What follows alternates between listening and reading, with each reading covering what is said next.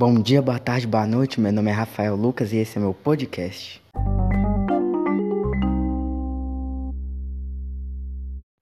Eu vou falar sobre os bens materiais, mas para falar isso, primeiro eu tenho que falar de Euricão. Então, hoje eu vou falar sobre Euricão, o personagem principal do livro Santa e a Porca.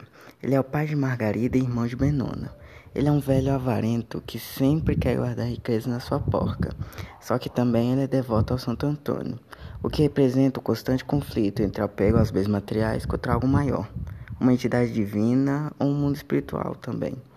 Ele sempre coloca o dinheiro dele como prioridade acima de tudo, de todas as outras coisas, sempre não aproveitando as riquezas que tem ao redor. Isso, só, isso faz com que não só ele perca diversos momentos, mas todos ao seu redor também.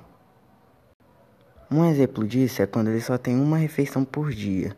Se ele não fosse tão pão duro e tivesse mais, refeição, mais refeições, todos seriam mais bem alimentados e dariam até para conversar sobre o dia a dia de cada um. Bom, talvez a culpa disso não seja totalmente dele. Afinal, a sua esposa o deixou. Então, provavelmente, ele criou um medo em acabar não cuidando de algo importante para ele. Assim, essa, esse algo importante vai acabar escapando entre os dedos dele, igual aconteceu com a sua esposa. E é por isso que nós sempre devemos pensar sobre nossas escolhas, para que coisas desse tipo não aconteçam com a gente. Em que nós nos apegamos ao objeto, principalmente o dinheiro, igual ao Ericão, e não conseguimos mais pensar em outra coisa.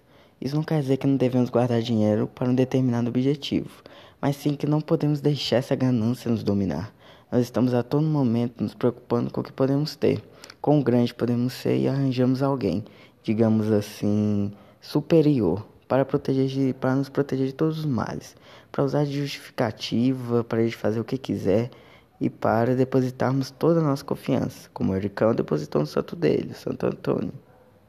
Mas isso daí não adianta de nada se nós não procurarmos nos conhecer primeiro nos entender e aí sim nós mudarmos. Temos que todo momento tentar nos tornarmos melhores do que éramos ontem. Mas bom, nem sempre conseguimos nos manter firmes o tempo todo nessa jornada. Então, não tem o que fazer, a vida é assim, cheia de altos e baixos. Mas se nós não nos arriscarmos, nunca aprendermos algo novo, nós vamos ficar acabando ficando igual o Ericão não vendo nada além do seu bem mais precioso. E no final, isso não adiantou de nada, nem para ele, porque todos da família dele acabaram por encontrar alguém um lugar para morar, deixando o Ericão somente com sua porca, que agora nem vale mais muita coisa. Bom, pelo menos agora ele finalmente enxergou tudo isso e agora pode mudar suas atitudes e tornar alguém melhor. Mas também ele pode continuar se agarrando ao dinheiro e permanecendo sozinho.